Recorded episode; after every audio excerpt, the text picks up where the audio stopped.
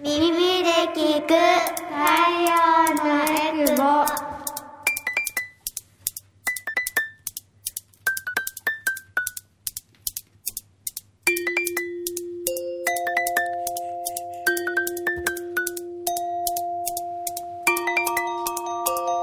ラジオ沖縄オリジナルポッドキャスト耳で聞く太陽のエクボこの番組は沖縄の子育てをもっと楽しくをモットーに活動しているエクボママたちが様々な子育て情報を発信しています。子育て真っ最中のママたちが作っているフリーペーパー太陽のエクボのラジオ版になります。改めましてパーソナリティの晴れママです。私は大阪出身で小学5年生と3年生の2人の子育てをしています。普段はフルタイムで会社員として働きながら、太陽のエクボではイベントの司会や広報活動などをしています。では、今回登場してくれるのも、あざまるさんです。よろしくお願いします。はい、あざまるです。えー、私は11年太陽のエクボのママとして活動に参加していて、普段は営業行ったりとか、えー、イベントの会場の打ち合わせしたりとか、えー、しています。えー、5年生と3年生と3歳の3姉妹を育てています。今日もよろしくお願いします。はい、お願いします。今日もね、あの、子連れで来てくれていて、今私の目の前では指を加えてすやすや膝の上で眠っている、あの、可愛らしい姿が見えるので、ひょっとするとちょっと子供の声とかね、ちょっと入ってしまうかもしれませんので、ご了承いただければと思います。お願いします。はい。うん、いや最近、最近というか私、本ポッドキャストでもう何ヶ月もずっと話してるんだけど、風邪が治らないっていうね。うん、風邪長いね。長いというかね、すごい風邪をひくようになって、風邪ひいて治って、風邪ひいて治ってみたいな、繰り返しているので、うん、なんか若干鼻声だったりするんですけど、うん、そこもご了承いただければなと 思ったりしますけど、はい、まだあれですよね、あざまるさんはお、お若い部類だと私は思っておりまして。衰え感じたりしますか？うん。20代から太陽のエクボに参加して子育てもしているんですけれども、うん、やっぱ30超えてくると、扱いが違う体の。体の扱い？うん。体力も公園で遊んでいても、あの、バテるのが早い。うんうんうん日酔いが抜けない。うん。重労働の家掃除とかがちょっと腰にくる。みたいなのは、うん、はい。違うなって感じてますけど。そうだよね。うん、やっぱりこう、親でいることってめっちゃ体力使うなってそうですよね。思うと、うん、あの、まあ、年関係なく、ね、おばあちゃんになったりすることもあるかもしれないから、うん、今ま、今からもだけど、やっぱ体鍛えとかないとなって思います。ね。体鍛えましょうね。元あのね、晴れママも言ってたから、うん、私もやんなきゃって思いながら。体を鍛えて、で、あの、風邪ひいてる場合じゃないんですよ。なので、あの、親の体調不良なんなかなかね、子供の病院は行ってもなかなか後回しになっちゃったりするので、うんうん、健康診断とかね、ちゃんとね、受けてケアしとかないとな、なんて思ったりしております。はい。はい。何の話だって感じだけど。ね、うん。体は大事に。そう、体は大事ということで。はい。さあ、では、メインのテーマいきたいと思いますが、はい、え今日もエクボママの本音対談ということで、子育てに対する本音だったり情報を子育て真っ最中の私たちでお話していこうと思いますが、えー、今回のテーマはですね、えー、イライラを軽減するお片付けというテーマでいきたいと思います。はい。私自身がですね、あの、整理収納アドバイザー1級を習得はしておりまして、だいぶ前かな、ね、取ったのは結構前になるんですけれども、うんうん、今あの自分の本業がすごく忙しくって、この整理収納のところに特化できてるかっていうと、もう全然で、もう正直家もちょっと乱れ出して いるので、ちょっと説得力薄れちゃうかなと思うんですけれども、太陽のエクボで言うと、あの、何度かラベリング講座とかをさせていただいたり、出ましたね。はい、うんうん。自作の紙芝居を作って、うんうん。お片付けの本を子供に聞かせて、うん。じゃあラベリングしてみようみたいな、うん。あの、講座を何度かは太陽の育母を通してやらせていただいたこともあったりしますので、うん。まあその、ちょっとしたお勉強した知識も踏まえながらお話ししていければいいなと思いますけれども、はい。あざまるさんちはどうですか？整ってますか？うーわ、えーっと、0歳から2歳まではお片付けっておし、ね、一緒にやるけど、うん。自分でやってってはならないけど、うんうん2歳から例えば7歳とか小学校上がる前には、本当にこのお片付け講座、うん。やってなかったら多分頭パンクしてたな、イライラしてたなっていうふうには思いますね。うん。今は、また、あの、上の子たちが部活やったりとか、下の子がかき乱したりとかで、うんうん。もう、そうですね、一週間に半分はゴミ屋敷みたいな感じで、まだイライラしてますけど。うーんまずでも根底に置いといてほしいのは、うん家なんてそんなピカピカにできないってことは頭の中に置いときたいよね。ありがたい言葉。聞きました、皆さん。ねやっぱりね、あの、いや、もちろん、いると思いますけどね、子供もすごいお片付け上手で、うん。親もちゃんと綺麗にっていうのもあると思うんですけど、うん。正直そこを完成形に持っていくと、イライラしちゃうので、うん。えーあの、私自身が、えっと、まあ、整理収納アドバイザーの資格を取ったのが、お片付けが得意っていうわけではなく、うん。まあ単に子供の頃からお母さんが、あの、美しい部屋って今売ってないかもだけど、いうインテリア雑誌を定期購読していて、お母さんがすごくインテリア好きだったんですよ。で、あの、ちょっとした困ったことがあった時に、この隙間に棚を作ろうみたいな感じで、棚を作ったりするような、あの、独学でやるようなお母さんを見ていて、うんなんかふと思い出したんでしょうね。なんか資格欲しいなって思った時に、あ、こんな資格あるんだで取った。ので、もともと得意じゃないところから始めたんですけど、うん学んでいってすごく、あの、自然にお片付けが上手になるコツとかを覚えたんですけど、うんどちらかというと私は、えっと、汚れる自分、もう汚しちゃう自分とか、うん。汚しちゃう子供たちを、うん。あの、仕方ないなって、そういう性質だもんって思いながら、うんうんイライラを軽減していく方法を結構考えて。やっていったんですけれども、うんうんまず、必ず汚れるところとか、必ず物が散乱するところってありませんか？必ず汚れるところ、あの、ご飯食べる机の周り？うんうんうん。はもう、うん、四六時中汚れてます。あ、汚れては掃除はするんですけど、やっぱり汚さんでくれっては、うんうんうんイラッとしてたりはしますね。なんか物が、あの、いっぱい落ちてるところとかないですか？おもちゃ箱はもう常にうん。散らばってますね。棚はあっても、片付いて、入ってない。そう。やっぱりさ、棚に物、棚の中に物を片付けるってこと自体が、うん。親でも、あ、まあ、明日使うかもとかってポンって置いちゃうこともあるから、うんうん。当たり前に子供にできるかっていうとそうでもなかったりそうですすよね。るんですけど、私、あの、子供がちっちゃい頃に、すごく成功した例が一個あって、うん。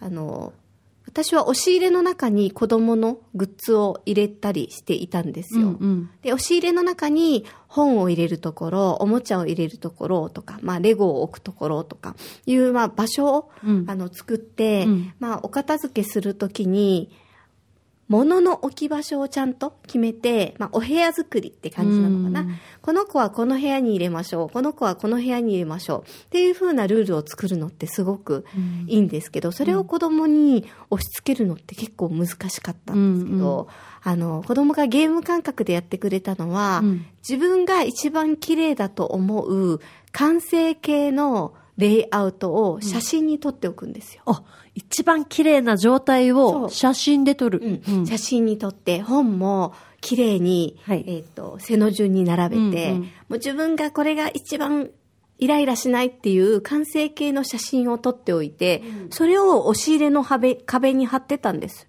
お見えるところに。そうそうそうそう。そしたら、これが完成形って思うから、子供たちに、はい、この通りやってみようって言うと、ゲーム感覚で、あ、この本逆だよとかって兄弟でうんうん。教え合いながら、あの、その通りの形に、まさにパズル。戻すっていうのをやってくれて、綺麗にしなさいとか、元あった場所に片付けなさいっていう言葉だけだと、子供たちの中では思い出すっていう作業だったりとかが短縮になるんだ。そうそうそうそうそう。うんうん。で、あの、子供って記憶力すごいから、うん。多分徐々に毎日それをね、うん。やっていくと場所も覚えていくので、うんうん。そのヒントもいらなくなったりもするんだけど、うんうん。そうやって子供たちに、はい、じゃあこれに戻そうみたいな感じで、うん。ゲーム感覚でちっちゃい頃、結構子供が、何歳だろう？まあ3、4歳とか、うんうん。ちっちゃい頃でもこれはできたので、なるほど。めちゃくちゃおすすめです。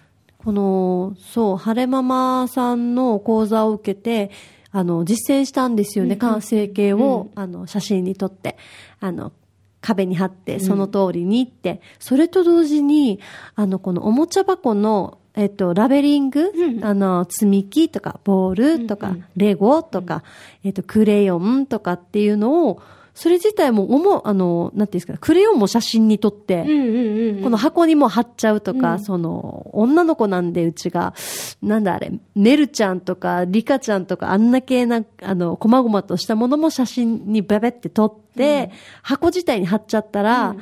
文字じゃなくて、こう、視覚的に、あの、片付けてくれるようになったので、うん。それはだいぶ楽になりました、そうですね。やっぱラベリングって、うん。あの子供だけじゃなくって、うん。例えば、えっと、義理のお母さんとかが、うん。私の家に、いあの、大阪出身なので、大阪から、あの、い1週間とか2週間とか、うん。たまに来てくれる時があるんですけど、うんうんその時に、やっぱり自分の中でこれはここって決めているものがぐちゃってやっぱなっちゃう。うん。だけど、それって当たり前じゃないですか。うんで、私はだからそのラベリングをもともとしていたりするので、うんレンジの、レンジに使う時のラップはこことか、うんうんだからそのラベルを見るとお母さんでもやってくれるので、うんうんこれは子育てだけじゃなくって、うん。共同生活にはめちゃくちゃいいなって思います。そうですね。なんか、うんうん冷蔵庫の中昔、なんかーラベリングだっけ？なんかや置き場所を伝えるためにやってるって言ってたよね。そうですね、この、こう、えっと、義理の母が、こう、お家に手伝いに来てくださるときに、やっぱりあの、作り置きはこことか、うん漬物はこことか、決まってたりするじゃないですか。で、あ、あ、みどこ行った？味噌みたいなのがならないように、冷蔵庫の中に味噌置き場とか、うんうん。あの、納豆置き場とか、ね牛乳はこことか、ケチャップはここみたいな、冷蔵庫の中にペタペタ貼っていた時ありましたね。だいぶ、も、あの、なくなるっていうのが減って、冷蔵庫開けてる間、探してる間、冷気逃げちゃうじゃないですか。電気で、電気代節約ね。節約になった気がします。はい。あとお母さんに言いづらいじゃないですか。うんうん。いや、味噌あったのにわざわざ買ってきたんだとかなんか言いづらいけど、うんそうそうちゃんとね、あの、言葉を使わず、うんうんあの、視覚で分かっていただけるっていうのはすごくおすすめかなと思うんですけれども、あの、ラベリング、写真すごいいいなと思って、あの、保育園とかうん子供をね、預けてたりすると、うん。保育園のお片付け見るとすごく勉強になります。うん。保育園ってやっぱり子供が安全に過ごせるような工夫とか、子供が多分片付けやすい工夫をしてるんじゃないかなと思って、うんうんまあ場所によると思うんですけど、私整理収納アドバイザーの資格取った後に、うんうん。保育園行った時にパーって保育園の棚とか見たら、もう当たり前に写真付きのあのラベルとかがついていたり、うん。して、で、危ないものとか、子ど子供が、えっと、手にしちゃいけないものはもちろん高いところにっていううん。当たり前のルールが、あの、あったんですけど、うん。うんあこの保育園のレイアウト便利だな、なんか勉強になるなと思って真似したりもしたんですけど、あの、ぜひ、なんだろう、親が写真撮ってここに片付けろっていうのを、うん。嫌だって思う子供もいると思うので、うんうんあの、写真ももちろんいいんですけど、私がよくやっていたのは、子供と一緒にラベリング作りって感じで、あの、色画用紙とかをうん、ちょっと名刺サイズとかにわーって切って大量に置いておいて、もう結構定期的に模様替えするたびに、うん。よし、ラベリングするよ、みたいな感じうんうん。でお片付けして、入ってるものを子供たちにうん。全部、字は汚いんだけど、えっと、書いてもらって、そこにイラストとかも書いてもらって、ペタって、子供がラベルを作って貼ることで、やっぱ自分が作ったラベルだから、まず何がどこに入ってるか覚えてくれて、で、あの、私がここに片付けなさいって言うよりは、うんうんこれもゲーム感覚で片付けてくれるようになりました。すいません、そう、晴れママさんの講座を聞いて実践してて感じたのが、今までは、ああしなさい、こうしなさい、片付けなさいっていうトップダウンだったんですよね。うんうんうん私自身が。うんでも、この自分で一緒にラベルを作ってみるとか、あの、子供たちに一緒巻き込んで体験させるってすごくボトムアップというか、うんなんだろう、当事者意識が芽生えた子供たちに。そうですうんね。自分ができないからだと思うんだけど、なんだろう。結構お母さんだからって、何でもできますって見せるのもすごく教育だと思うんですけど、うんうん私はもうできないことをできますっていうのしんどいから、うんママにはもう難しくてできないっていうのは結構、ああの、あっけらかんとして、ウェーって 見せちゃうので。ウェーって？そうそうそう。だから、結構やっぱさ、うん子供ってお母さんのこと助けたい意識はあると思うので、うんうんなんかそんな風に声かけ一つでも違ったりしますよね。うんなんか、やりなさいって言われるよりは、ほんまママはすごい困ってるけど聞いてくれるみたいな。うんうんうんここ汚いのすごい困るんだけどって言うと、多分、子供は正義感持ってくれるんだと思う。なるほど。ちょっと泣く真似とかしちゃう。もうお母さん、お母さん、もうここ汚すぎてちょっともうしんどいとか言ったら、ひょっとしたらね、うんうん助けてくれるのかもしれない。なるほど。なんだろうな。親は子供を見るもので管理す、うんと、見て管理して、なんだろう、従わせるものみたいのが多分どっかに私の中ではあったのかもしれないんですけど、家族って多分もともと助け合うとか、うん。支え合い、支え合うとか、強いとこだけじゃなくて弱いところを見せ合うのが多分家族なんだな。だったら弱いところをちょっとね、こう見せても、あんまできないとか、お願いできるかなとか、一緒やろうみたいな、そこも、そういう心の向け方も大事だなって今聞いてて。ね。ただまあうん。これが正解かどうかは子が親になってからわかるので、うん。これで失っていくものはうん。親の威厳ですよ。もう私もしょっちゅう人の前でさ、ママは算数できないからとか、うん。やっぱり言われたりするし、うんうんなんか恐る恐る難しい問題とか持ってこられて、うんうん。ママこれ丸つけ大丈夫みたいな、うんうん。になっちゃってるから、これが正解かはわからないけど、うん。私は楽ではあるので、うん。ストレスをね、軽減するためには弱み見せるのもありかなって、あの、ね。子供だけじゃなくて、うん。あの、パパにだって、うん。おじいちゃんおばあちゃんにだってうん。助けてくれる人がいっぱいいるので、そこを疲れたって言っちゃうのもありなのかなと思うんですけど、うん。もう一個、あの、うん。ぜひおすすめしたいというか、うん。イライラを軽減するお片付け。お片付けとはちょっと違うかもだけど、で言うと、保育園に子供、まあ幼稚園もそうかもだけど、通わせていると、うん持ち物がめちゃくちゃあるんですよ。ね。すごい、あの、おむつ5枚、うん。下、えっ、と、上着5個、タオル、ガーゼみたいな感じで、うんうんうんいっぱいあるんだけど、うんこれを、あの、旦那が全然やってくれなくて、うんずっと私がやっていた時期がありまして、うん。それが、なんだかな、みたいな。で、たまにやってくれるんだけど、あ何個で何個で、みたいに言うのが、ちょっとめんどくさかったんですけど、私は、まず、えっと、収納ボックスにもラベリングをしていて、うんここにおむつが入ってるよとか、ここに上着、ガーゼ入ってるよっていうのを、まずイラストうん。と字でラベリングをしていたんですね。うん。で、その隣に、えっと、折り紙に、保育園の持ち物を同じイラストをつけて、うんあの、貼っといたんですよ。壁に？そうそう、壁に。うんなので、えっと、収納ボックスの隣にある壁に、えーおむつの絵を描いて、うんおむつ5枚とか、うん。うん。で、えっと、T シャツの絵を描いて、上着5枚とか、うん。いうのをペタって貼っていることで、まず、パパはそれ見りゃ準備できるから、うんうん目の前にある同じイラストと合わせて選べばいいんですよね。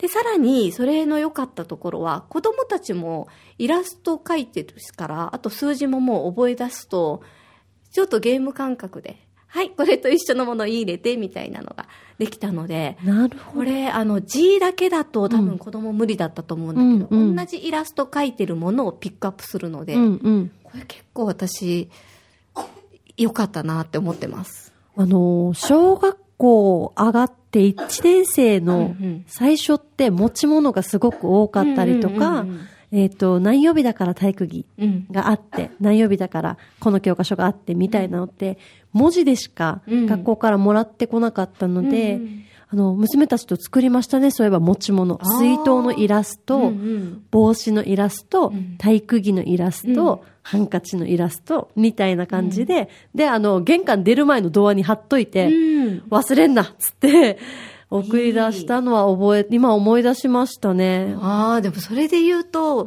うちだけかな？わかんないんですけど、うん。小学校の遠足とかの持ち物うん。